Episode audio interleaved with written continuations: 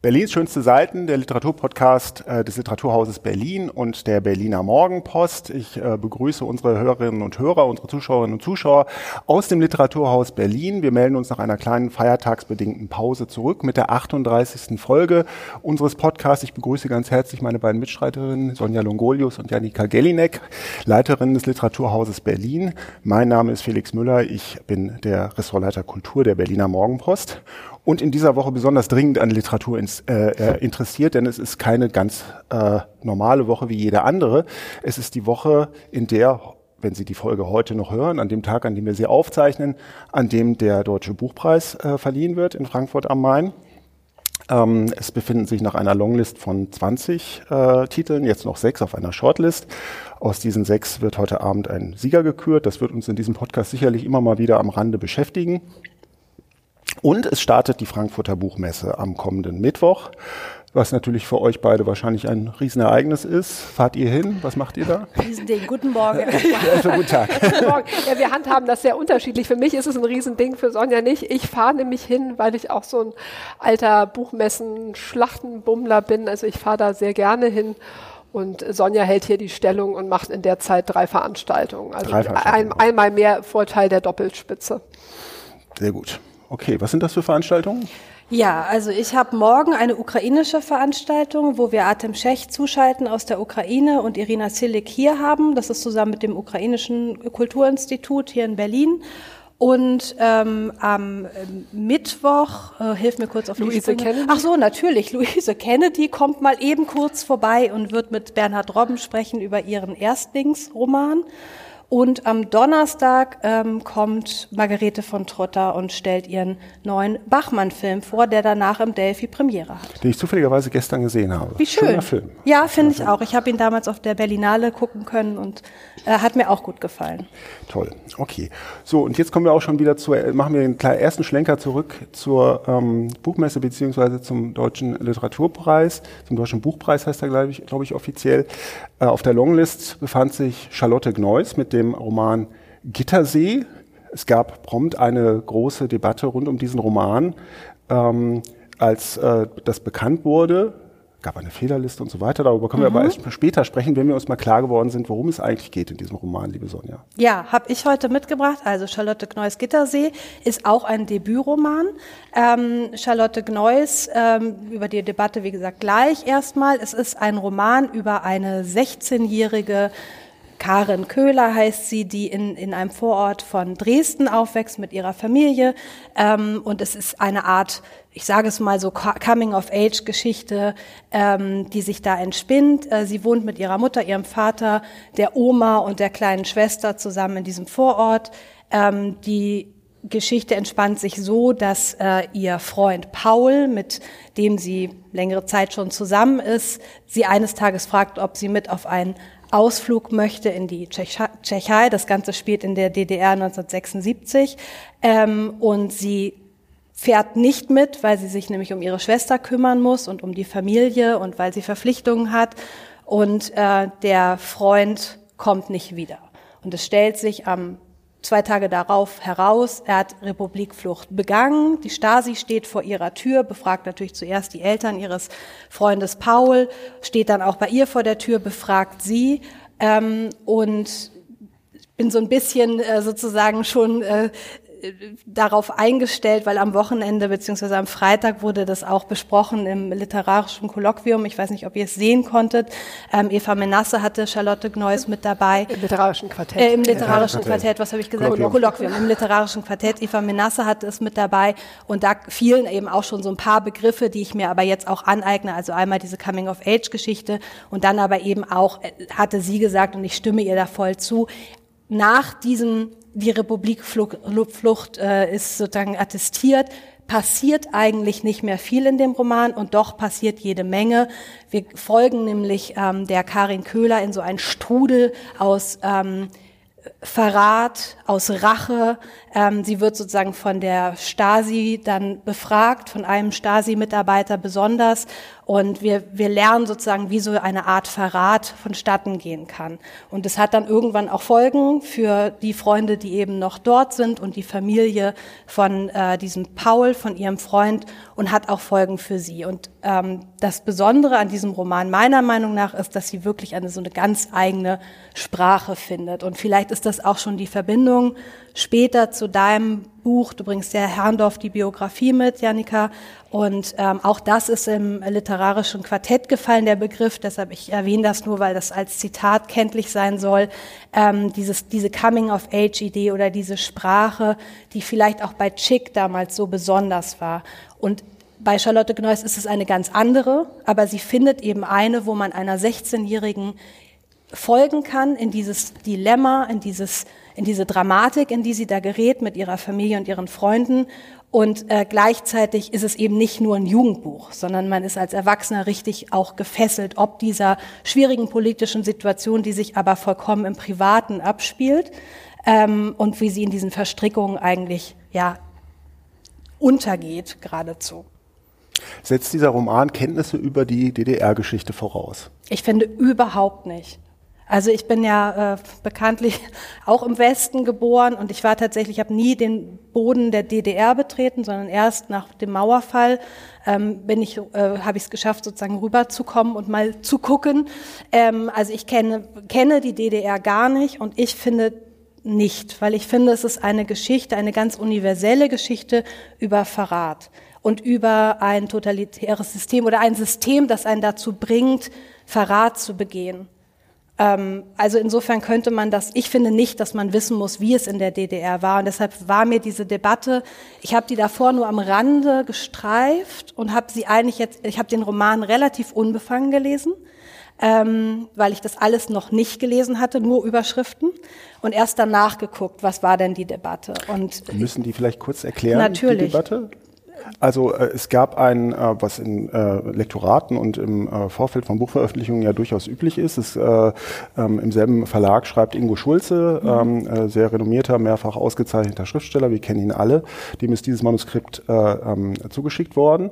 Er hat es gelesen und aufgrund seiner eigenen Erfahrung, denn er könnte ein Protagonist dieses Romans sein, Lebensalter, vom Lebensalter her, hat er Anmerkungen dazu verfasst. 24 Anmerkungen, ähm, die sich im Grunde genommen zunächst nur an die Autorin äh, gerichtet haben, an Charlotte Gneuss gerichtet haben, die ihrerseits, ich glaube, das haben wir auch noch nicht gesagt, äh, 1992 geboren wurde, also nach der Wende und mhm. auch äh, in äh, Baden-Württemberg, in ja. Ludwigsburg. Äh, aber DDR-Eltern hat oder Eltern mit DDR-Vergangenheit hat und aus deren Erzählungen, möglicherweise ist das sogar ein Familienfoto auf dem Cover, das weiß ich nicht, ähm, aus deren Erzählungen natürlich auch ähm, viel erfahren hat über dieses Land. Ähm, es ging um sprachliche Dinge, mhm. dass da Plastiktüte drin steht statt Plastetüte, dass eine 16-Jährige niemals damals in die Elbe gesprungen wäre, weil die äh, eine war. Jauchegrube war im ja. Grunde genommen. Ähm, also um solche Fragen ging es, über die man sicherlich im Vorfeld von Buchveröffentlichungen immer wieder mhm. äh, spekuliert. Äh, in der Fall wurde nur dann besonders, weil diese Liste dann größere, ohne Ingo Schulzes Zutun, muss man sagen, größere Kreise zog und letztlich dann auch bei der Jury für den Buchpreis landete. Äh, es entstand eine große Debatte in der FAZ. Sandra Kegel, darf die das? Mhm. Was sagst du, darf die das? Natürlich darf sie alles. Also ich muss es einfach so sagen, es hat mich dann auch geärgert im Nachhinein. Also es ist einfach ein Roman, es ist als Roman kenntlich gemacht. Wenn man äh, das nicht mehr dürfte, dann dürfte man wirklich nur noch über seinen eigenen Alltag schreiben und damit ist, ist dann Schluss. Also ich finde nicht mal, dass es der ähm, DDR-Eltern und Großeltern gebraucht hätte. Ich äh, habe dieses Buch auch nicht gelesen und stehe danach da und sage, oh, jetzt weiß ich alles über die DDR oder die, auch die Stasi oder auch nur irgendwas, danke, sondern es ist einfach einfach ein Roman. Also ich bin da ganz, ganz sicher, dass man den so machen darf und auch noch anders.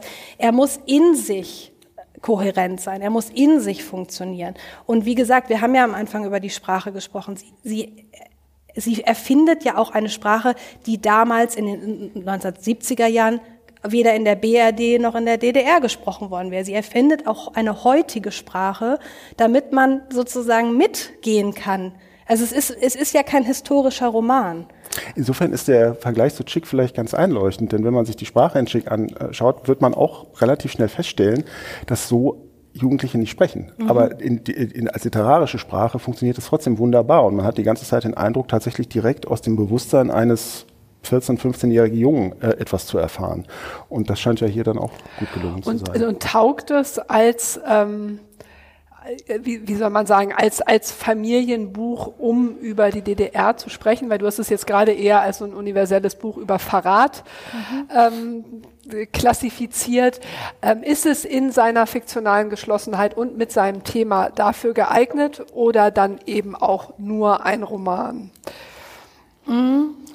Das ist interessant, aber das würde ich mich jetzt dann nicht anmaßen, das zu beurteilen, weil ich sozusagen den DDR-Alltag dann auch wiederum nicht kennengelernt habe und in den 70er Jahren auch nicht kennengelernt habe. Das könnten dann andere vielleicht schon besser beurteilen. Ist die Stimmung stimmig, die Atmosphäre oder so? Also es, für mich war das in sich geschlossen so und man kann jetzt darüber reden, war das so, äh, war das ähnlich? Also es geht zum Beispiel darum, um Perspektivlosigkeit natürlich ganz groß. Also ähm, ihre Freundin Marie möchte unbedingt die erste Frau auf dem Mond sein ähm, und hat auch die Möglichkeit, ein Studium zu machen, bis es dann irgendwann nicht mehr möglich ist, ohne jetzt zu spoilern.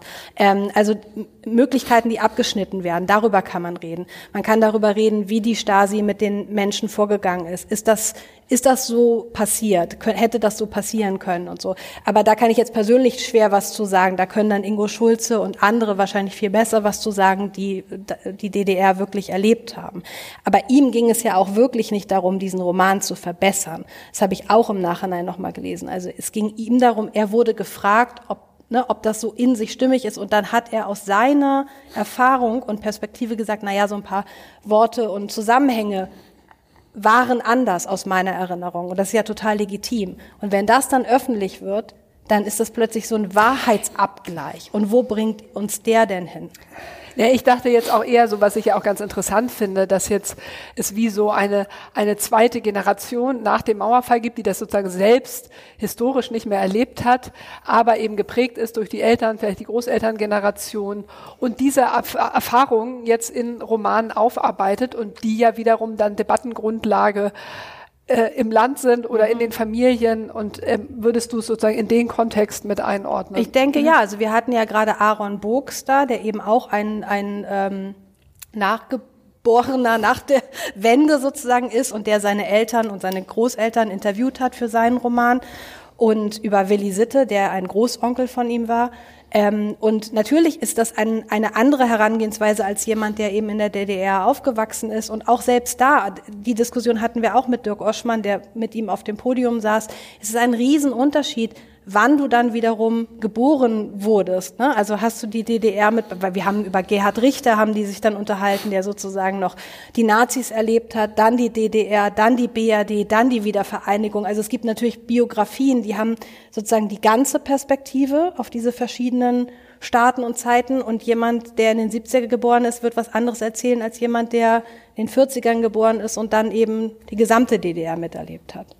Es könnte doch sein, dass ein Grund für die Irritationen, die entstanden sind und die Debatte überhaupt rund um auch das Schlagwort kulturelle Aneignung auch damit zu tun haben, dass wir, das stellen wir im Literaturpodcast ja auch regelmäßig fest, einen unglaublichen Boom autofiktionalen Erzählens haben.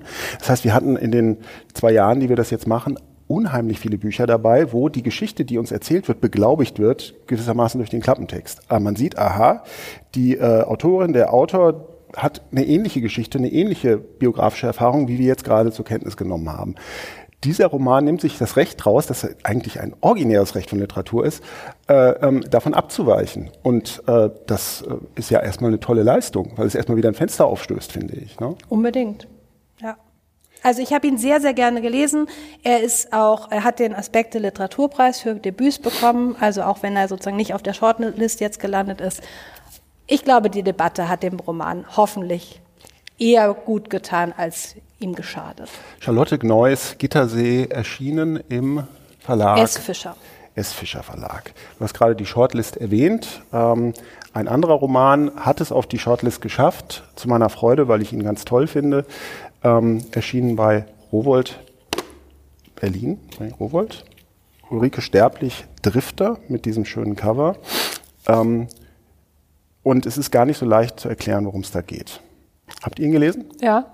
Also, man kann, glaube ich, unheimlich viele Schlagworte finden, um, äh, um diesen Roman ähm, äh, greifbar zu machen. Man wird ihm aber nie ganz gerecht damit. Man kann zum Beispiel sagen, dass es sich um die Geschichte einer Freundschaft handelt. Einer Freundschaft zwischen dem Erzähler oder dem Menschen, aus dessen Perspektive äh, dieser Roman ähm, erzählt wird, äh, Wenzel und seines Freundes Killer, der eigentlich, der natürlich nicht Killer heißt, sondern eigentlich Marco, Marco Killmann und den Spitznamen ähm, Killer trägt. Äh, die beiden sind ein Herz und eine Seele. Alter wird nicht so genau genannt. Ich würde mal sagen, irgendwo in den 20ern. Die sind jedenfalls beide schon irgendwo im Berufsleben unterwegs. Ähm, Killer ist, äh, es gibt so eine Rollenverteilung in dieser Beziehung. Killer ist eigentlich so der, der, der Auskenner, der Checker, äh, der irgendwie der Charismatiker, während Wenzel eher derjenige ist, der dem Ganzen irgendwie begeistert äh, zusieht. Ähm, aber gleich am Anfang passiert etwas, was dieses äh, Verhältnis äh, durcheinander bringt, nämlich ähm, äh, Killer wird vom Blitz getroffen ähm, auf einem Sportplatz beim Pferderennen. Ähm, und dadurch verändert er sich auf eine ganz merkwürdige Weise. Er wird irgendwie ruhiger, er ähm, hat plötzlich ein Interesse daran, zu seiner äh, Mutter zurückzuziehen, in das Hochhaus am Ranunkelring am Rande der Stadt. Wir wissen nicht genau, in welcher Stadt das spielt. In vielen Kritiken war zu lesen, es würde in Berlin stehen, aber es äh, spielen, aber es gibt eigentlich kaum Anzeichen dafür, dass es sich um irgendeine spezifische Stadt handelt. Ähm, und äh, äh, Wenzel hat so ein bisschen die Befürchtung, dass Drifter sich von ihm entfernt. Gleichzeitig taucht eine Figur im Romangeschehen auf, die den, diesen Roman so super macht, finde ich. Und die heißt Vika. Das ist eine, eine sehr rätselhafte Frau, äh, die ähm, auf Social Media unheimlich viel unterwegs ist, die ähm, äh, dort einen erfolgreichen YouTube-Kanal ich glaube, weiß nicht, ob es YouTube heißt, heißt glaube ich anders im Roman, unterhält. Los sie, Videos. Los Videos heißt es, sehr lustig, ja. Ähm, Los Videos, wo sie äh, Anlagetipps ver, äh, ver, äh, verbindet mit äh, fantastischen Tricks, die ihr riesengroßer Hund aufführen kann, zum Beispiel. Und diese Vika, die grätscht so ein bisschen in das Leben von Wenzel rein, ähm, äh, zieht dann auch in dieses Haus am Ranunkelring, wo die beiden früher mal zusammen gelebt haben ähm, und äh, fängt, fängt an, da ganz seltsame Dinge zu tun, eine Wohnung anzumieten, die komplett silber zu streichen, dann aber auch die Nachbarwohnung anzumieten, dort die Wand einzureißen, dann die Decke einzureißen und dort eine Riesenparty zu veranstalten, wo der ganze Ranunkelring eingeladen ist, in Tierkostümen, in jeder soll in einem, in einem anderen Kostüm erscheinen. Ähm, und äh, wie diese, diese merkwürdig charismatische Figur in das Leben von Wenzel und Killer eindringt, ist auch ein Teil dieses Romans. Ein weiterer Teil ist äh, ähm, ein ominöses äh, ähm, Forum, äh, ähm, im Internet, mit dem sich, ich glaube, auf so ein ähnliches Forum kommen wir vielleicht gleich noch zu sprechen, mit dem ähm, sich äh, ähm, Wenzel beschäftigt, wo er einen Freundeskreis herausgebildet hat, wo er irgendwie viele Fragen recherchieren kann. Also ein Roman, wie ich finde, der auf eine ganz faszinierende Weise tatsächlich einlöst, was sein Titel verspricht. Drifter bezieht sich eigentlich auf einen äh, ähm, ominösen Autor, dessen Identität keiner kennt, Drifter. Ähm, aber eigentlich driftet der ganze Roman durch Themen unserer Gegenwart, äh, die mich alle interessieren, die uns eigentlich alle interessieren sollten, nämlich äh, das Phänomen der Transformation von eigentlich allen Lebensgewohnheiten, äh, das wir erleben. Und ich finde, das fängt, fängt dieser Roman ohne jeden Zeigefinger, ohne jede Erklärattitüde ähm, auf eine ganz faszinierende, schillernde und auch humorvolle Weise ein. Das musst du mir jetzt erklären. Ja. da ja. kommt das. Nein, das finde ich eine super, also äh, weil, weil ich glaube, wenn ich jetzt Reich Ranitzky nachmachen könnte, würde ich glaube ich so sagen, ich, ich, hab, ich weiß nicht, was die Autorin uns damit sagt. Ich, ich habe ich hab ihn, glaube ich, wirklich auf eine ziemlich grundsätzliche Art nicht verstanden. Ja. Also deswegen wäre ich wirklich neu. Also finde ich, jetzt hast du so eine schöne Rampe für, ja. für, die, für eine glanzvolle Interpretation gelegt, Felix. Also bin ich jetzt ein bisschen neugierig, weil das, das, also, ne, dass, dass dieses Drifting irgendwie eine Rolle spielt, dass diese, diese Gegenwartsthemen eine Rolle spielen, das ist mir irgendwie klar. Aber wie die miteinander verbunden sind, was das soll, ist mir nach der Lektüre nicht deutlich. Ich glaube, es geht einfach darum, ein, äh, also einen Text zu schreiben, der Spaß macht und in dem das vorkommt, was, äh, was also das ist im eigentlichen Sinne wirklich Literatur, weil sie sich eigentlich an, an in keinem historisch definierbaren Raum aufhält, sondern in irgendeiner ähm, nicht näher definierbaren Gegenwart trotzdem auch viele Motive reinnimmt, die uns heutzutage beschäftigen.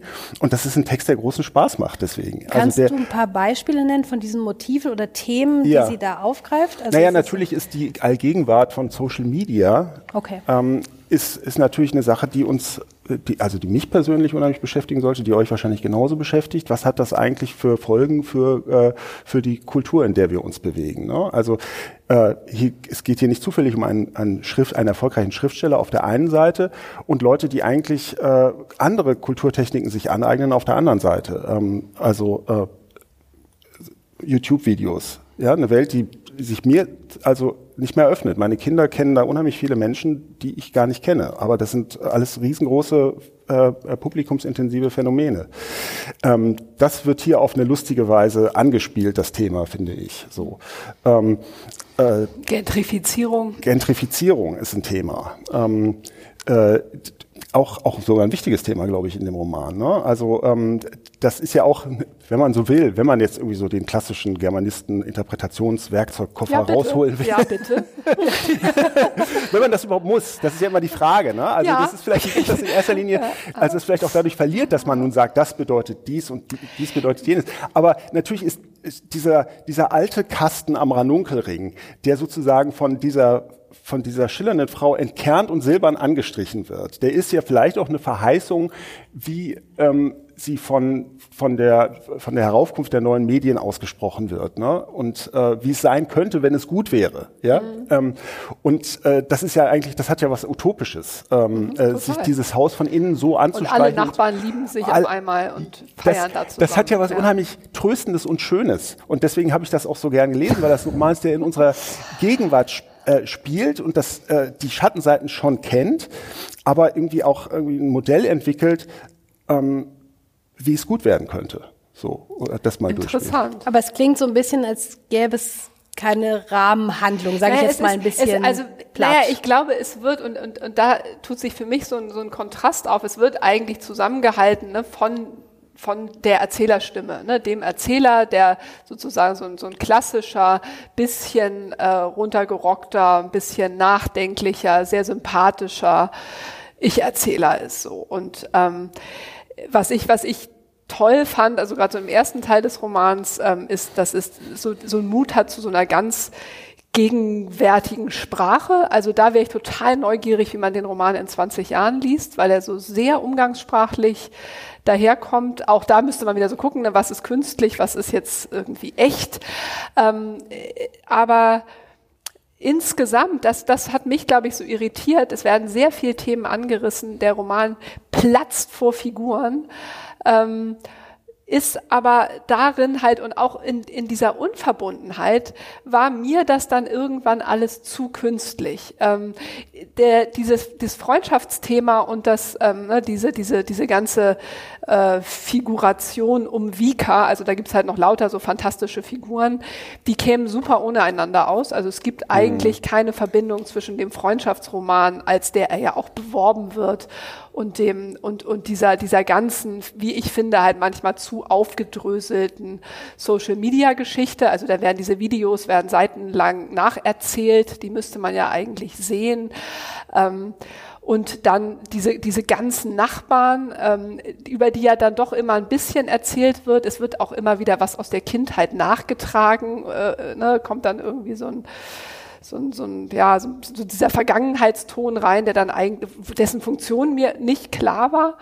Und ich habe dann so, so ganz klassisch, muss ich sagen, glaube ich, so nach der Hälfte ein bisschen die Lust verloren, weil man wartet auf diese Auflösung, was denn mit dieser Vika eigentlich ist, warum die alles weiß, warum die so geheimnisvoll ist. Dann ist einem klar, es ist eine vollkommen künstliche Figur. Ähm, da kommt jetzt nicht mehr groß was an Auflösung.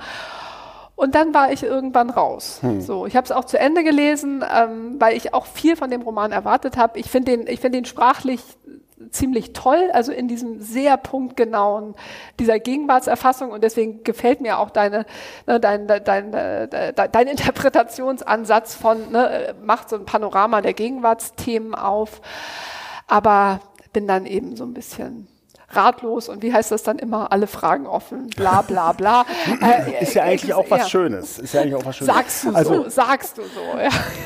Also ich glaube, das ist ein Roman, der nach einer zweiten und dritten Lektüre tatsächlich schreit und äh, der auch wirklich einen Reichtum hat, den man dann nach und nach sich erschließen kann. Also was wir jetzt zum Beispiel gar nicht angetippt haben, sind die ganzen äh, fantastischen Motive. Das hast du gerade so kurz durchklingen lassen, aber es äh, geht auch unheimlich viel um, um Pilze.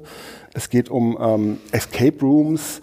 Es geht um, also es geht um ganz viele Dinge, die mich irgendwie bewegen und interessieren. Vielleicht hat diese, hat diese, hat diese, Dichte, diese, ja, diese, Dichte, diese Dichte von, von, von spannenden äh, Themenzusammenhängen, die hier auf so eine mhm. rätselhafte, auch für mich undurchschaubare Weise verbunden sind, die hat mich dann doch sehr fest gefesselt und bis zum Schluss an, äh, an dieses Roman, an, an diesen Roman gebunden.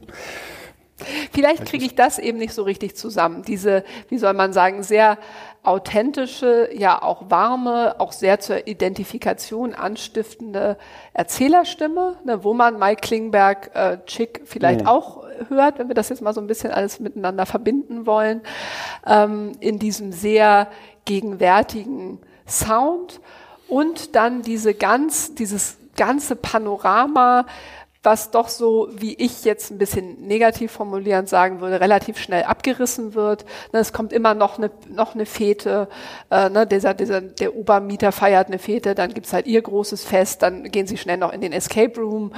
Ähm, es, also es muss immer wieder so eine neue, eine neue Aktivität, dann wird wieder ein Video beschrieben, dann kommt wieder ein Fest, dann kommt wieder irgendwie ne, ein bisschen was Geheimnisvolles, immer wieder fragt er sich, was mit der Vika ist, das ist ja sozusagen so ein wiederkehrendes Motiv, er macht sich eine Liste mit all den Fragen, die er an sie hat, die dann nicht aufgelöst werden. Ähm, also ne, so, als wäre das an der Wäscheleine alles nebeneinander aufgeklipst hm. und ähm, Genau. Und, und die klassische Leserin in mir wünscht sich dann sowas wie eine Auflösung, bekommt sie nicht und das könnte produktiv sein, ne, aber dafür habe ich dann doch zu wenig an, an Material gesammelt während der Lektüre, ne, dass man dann so, wie du sagst, ne, bei der zweiten und dritten dann sein, seine Steinchen sortiert, aber ähm, das macht ja nichts. Das, äh, Wir werden sehen, wie die Jury heute. Genau, genau. Dann kriegt sie heute den deutschen Buchpreis und dann kann sie sagen, Bätschi. Ich sag gar nichts, ich habe ihn noch nicht gelesen. Der Roman Maman, den du in der ja. letzten Folge vorgestellt hast, steht auch auf der. Richtig, und Silvi Schenk war letzte Woche bei uns und es war ein fantastischer Abend. Also ich bin jetzt äh, sehr äh, eingenommen für Silvi Schenk. Das sage ich jetzt schon mal. Mal sehen, was heute Abend passiert. Aber Vielleicht ich kann euch ja auch trifft, diese Autorin nur dringend empfehlen für einen Abend im Literaturhaus. Ich, eure Programmplanung ist eure Sache, aber ich habe schon mehrere, mehrere, mehrere mit äh, Lesungen mit ihr erlebt und das macht sehr großen okay. Spaß. Das kann ich nur empfehlen. Ähm, wir kommen von äh, dem Roman in ein anderes Genre. Ähm, und äh, Janika hat uns das Buch von Tobias Rüther, Herrndorf, mitgebracht. Vielleicht steigen wir ein mit einer äh, besonderen Beziehung, die ihr ja auch zu Herrndorf habt. Es gab ja mal eine Ausstellung mit den Bildern von Wolfgang Herrndorf hier. Genau, also so sind wir in unseren Programmtext eingestiegen und dann habe ich versucht zu rekonstruieren, wie viele tausend BesucherInnen hier waren. Das konnten wir irgendwie so schnell aus dem Archiv nicht ausgraben. Es ist aber tatsächlich die erfolgreichste Ausstellung, die je im Literaturhaus Berlin gezeigt wurde im Jahr 2015 und ähm, auch der Ausstellungskatalog ist restlos vergriffen und ähm, ich habe mir dann quasi mit Samthandschuhen im Archiv nochmal einen angeschaut und war dann auch selbst total begeistert ähm, von den Bildern, die äh, Wolfgang Herrndorf gemalt hat, was ja so in der öffentlichen Wahrnehmung, Debatte ein bisschen in den Hintergrund getreten ist, dass er ja von der Ausbildung her eigentlich Maler war und nicht Schriftsteller. Und eigentlich finde ich, also es gehört auch auf die Shortlist des Deutschen Buchpreises, auch wenn es da so als qua Genre, als Biografie nicht hingehört, aber ähm, ich wollte es gern nochmal in den Podcast nehmen, weil wir hatten Tobias Rüther letzte Woche hier zu Gast beim, im, beim Brownback Lunch. Und da habe ich noch mal so diesen Stachel verspürt, dass manchmal einfach andere Leute über die Bücher auf der Bühne reden und nicht ich darüber reden kann. Und dachte so, ich fände es ein so außergewöhnlich gutes Buch, ähm, dass ich das gerne noch mal mit euch besprechen beziehungsweise im Podcast vorstellen wollte. Ähm, genau, ich finde es nämlich in, äh, einmal ne, in der Würdigung Wolfgang Herrndorfs großartig gelungen, aber eben auch im Genre. Und ich lese jetzt nicht ständig Biografien, aber das würde ich jetzt einfach mal als Standardwerk deklarieren. Ähm, er, äh, Tobias Rüther hat selbst gesagt, er konnte sich Wolfgang Herrndorf nur im, mit einer klassischen Biografie nähern Und ich fand es einfach so angenehm, dass er nicht seine Recherche damit eingearbeitet hat und wie er sich gefühlt hat, als er in Norderstedt vor dem Elternhaus von Wolfgang Herrndorf steht und was er alles noch dazu zu sagen hat, sondern er nimmt einen ganz dezenten, diskreten, zugleich sehr gut informierten, irgendwie warmherzigen Blick auf seinen Gegenstand ein. Und ich war irgendwann so gefesselt, dass es sich eben wirklich wie ein Roman liest, ohne all die schlimmen Dinge einer Romanbiografie. Also das wiederum finde ich ein, ein, ein verachtenswertes Genre. ähm, so dicht ist man an der Hauptfigur dran und wird aber auch nicht zugeschmissen mit äh, Informationen. Also der, es kommt ohne Fußnoten aus. Hinten ist ein äh, ne, sorgfältiges, solides Quellenverzeichnis äh, und Bildregister und ähm, aber es ist es ist nicht überfrachtet. Es ist nicht, ähm, guck mal, was ich auch noch alles weiß und es ist auch nicht ähm, eine ein, eine Zeitgeschichte obwohl, und das wäre, glaube ich, der interessante Punkt, ich mich, glaube ich, auch deswegen so davon angesprochen gefühlt habe, weil gerade dieses Berlin der 2000er, was darin verhandelt wird, natürlich voll meine, unsere Zeit ist. Und deswegen habe ich, glaube ich, so mehrere Bücher in einem gelesen, äh, ne, so, so wie ein Roman, ne, als wie, wie mir auch etwas erzählt wurde über eine Zeit, die ich erlebt habe und zugleich aber eben als, als ähm, wirklich fantastische Biografie Wolfgang Herrndorfs und äh, seines, seines Daseins als Maler, als Schriftsteller und dann eben auch mit dem ja ne, bis heute nachwirkenden schlimmen Ende kann man sagen. Ähm, es ist eine, eine Rezeption seiner Werke und auch die ist sehr ausgewogen. Also man bekommt jetzt nicht Seiten um Seiten um Seiten irgendwelche Interpretationen, sondern immer wieder nur versuche, das zu lesen. Ähm, ja, also wirklich. Wir sollten vielleicht dazu sagen, für die, die es, ja. nicht präsent haben, ähm, Wolfgang Herrndorf, ähm, ich glaube im Jahr 2010 wurde bei ihm ein Glioblastom diagnostiziert, ein ähm, äh, eigentlich der schwerwiegendste Hirntumor, den es überhaupt gibt. Ähm, und er hat in dieser Zeit seiner Erkrankung ein, äh, zunächst für ein Internetforum, in dem er sehr aktiv war, wie höflichen Paparazzi, dann aber auch ähm, äh, für die äh, ganze Öffentlichkeit ein Tagebuch geführt, Arbeit und Struktur. Ähm, und er hat, äh, im Grunde genommen liegt ein Schwerpunkt seiner schriftstellerischen Produktivität, liegen äh, die Fertigstellung des Romans Chick und die Fertigstellung des Romans Sand in dieser Phase. Ähm, wie behandelt Tobias Rüther diese ja doch auch für einen Biografen unheimlich schwierig äh, und ähm, äh, zu beschreibende Phase einer lebensbedrohlichen Erkrankung.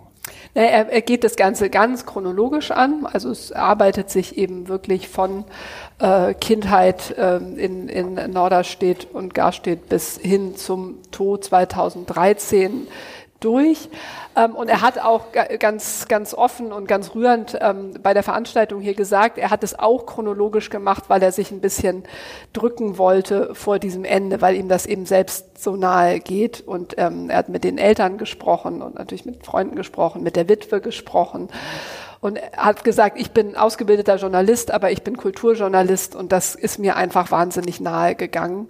Und ähm, umso größer meine Bewunderung auch hier, ähm, weil er, er bleibt bei dieser Chronologie. Man sieht halt, es kommt viel aus Arbeit und Struktur, was ich dann auch noch gelesen habe. Ähm, dass er da natürlich auch eins zu eins quasi Informationen ähm, über, ne, der hat, hat Wolfgang Herrndorf ja selbst äh, ne, die Diagnosen und wie er damit umgeht, mit, mit, mit der Internetöffentlichkeit geteilt.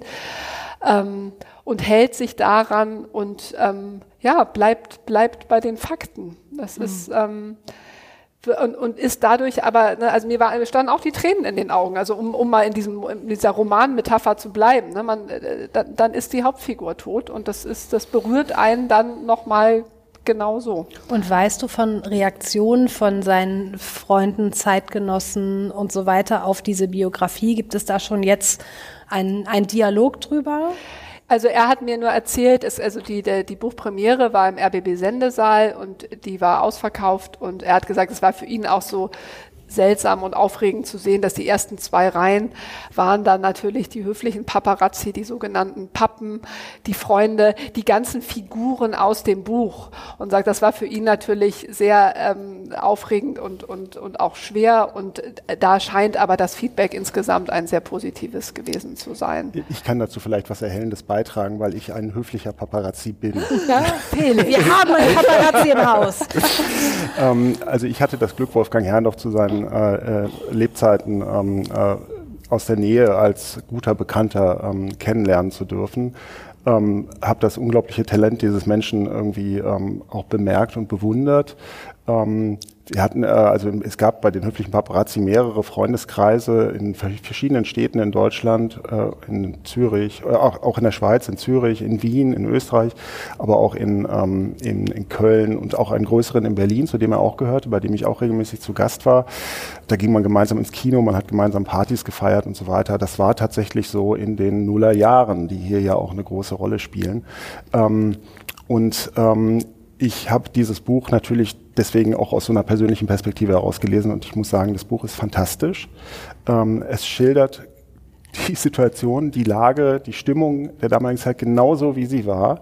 Ich habe mit ganz vielen Menschen, die in diesem Buch vorkommen, aus dem Kreis der höflichen Paparazzi über dieses Buch gesprochen und es sind alle wirklich sehr angetan davon. Hm. Okay. Dieses Buch ist eine ganz außerordentliche biografische Leistung, wie ich sie so noch nie gelesen habe. Ach, Denn was kann man Siehst da du, da nicht, sind wir uns einig. was kann man da nicht alles falsch machen? Ja, ja. Also was kann man da gerade in so einem Fall, wo es, ähm, wo man auch natürlich mit den Eltern und auch mit der Witwe zu tun hat und wo es natürlich auch immer noch Trauer gibt und äh, ähm, äh, auch irgendwie den Unterschied zwischen dem persönlichen Erleben eines Menschen und seiner öffentlichen Rezeption.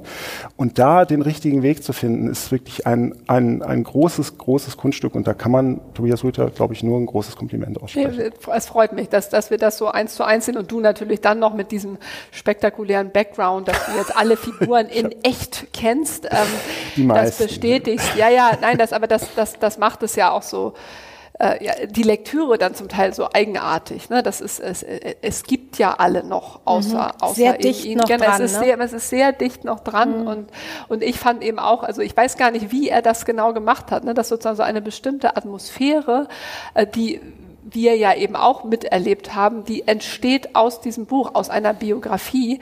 Und ja, du hast eigentlich hast du den Satz gesagt, was kann man alles falsch machen? Ne? Und er macht das alles nicht falsch. Und ähm, genau, man hat sofort Lust, also äh, wieder oder neu Herrndorf zu lesen und ähm, ein Standardwerk, wenn ich mich jetzt hier die ganze Zeit in so blöden, banalen Formulierungen äh, befleißige, dann soll doch auch die nicht fehlen. Nein, ich finde das wirklich ähm, großartig. Und was für ein faszinierender Autor. Also ich bin ja, man soll das nicht gegeneinander aufrechnen, aber dieses, äh, dieses äh, malerische Werk, das bei euch auch ausgestellt wurde, das ist ja schon eindrucksvoll genug.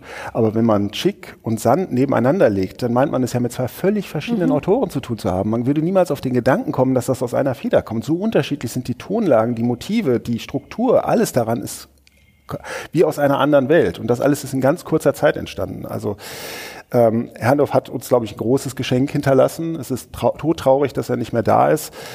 Aber dieses Buch tröstet ein bisschen darüber hinweg, finde ich. Total. Und auch, ich finde, was auch schön ähm, herauskommt, ist ne, dieses unglaubliche Handwerk, was dahinter ist. Also diese Wahnsinns-Recherchearbeiten, das hat mich dann auch noch mal, hat mir noch mal den Stecker gezogen, um Chick zu zitieren.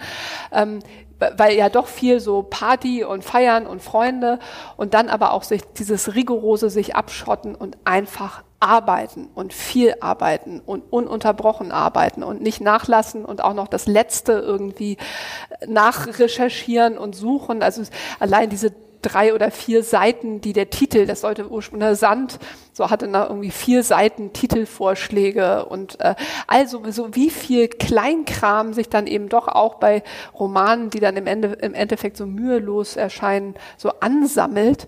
Und was ich auch toll finde und, und schön und sehnsuchtschürend ist ja eigentlich eben diese Gruppe, nicht nur von Freunden, sondern eben auch von Leuten, mit denen er so eng zusammengearbeitet hat. Ne? Allen voran Katrin, Katrin Passig natürlich, aber auch die Leute beim Verlag. Ne? Also wo er ist doch auch sehr sehr gestützt worden. Sehr viele Menschen haben sehr kooperativ mit ihm zusammengearbeitet, so schien mir zumindest äh, daraus äh, zu lesen. Und das ist toll und auch, auch äh, modellbildend und zukunftsweisend. Wir haben, glaube ich, drei ziemlich tolle Bücher heute vorgestellt. Ähm, ich, fasse es mal so zusammen, ja, liebe Janika. So Deine Moderation, du entscheidest. Unbedingt der Meinung, dass wir drei fantastische Bücher vorgestellt haben. Ja. Und wir sind gespannt auf die Entscheidung, ähm, äh, äh ich, wer, wer den Deutschen Buchpreis bekommt. Ähm, wir freuen uns auf die nächste Folge. Wir machen diesmal eine kleine Ferienunterbrechung, sind in vier Wochen wieder da. Dann mit der 39. Folge von Berlins schönste Seiten. Ich danke euch beiden herzlich. Es war wieder ein großes Vergnügen. Bis zum danke. nächsten Mal. Bleiben Sie uns gewogen. Tschüss. Danke. Tschüss.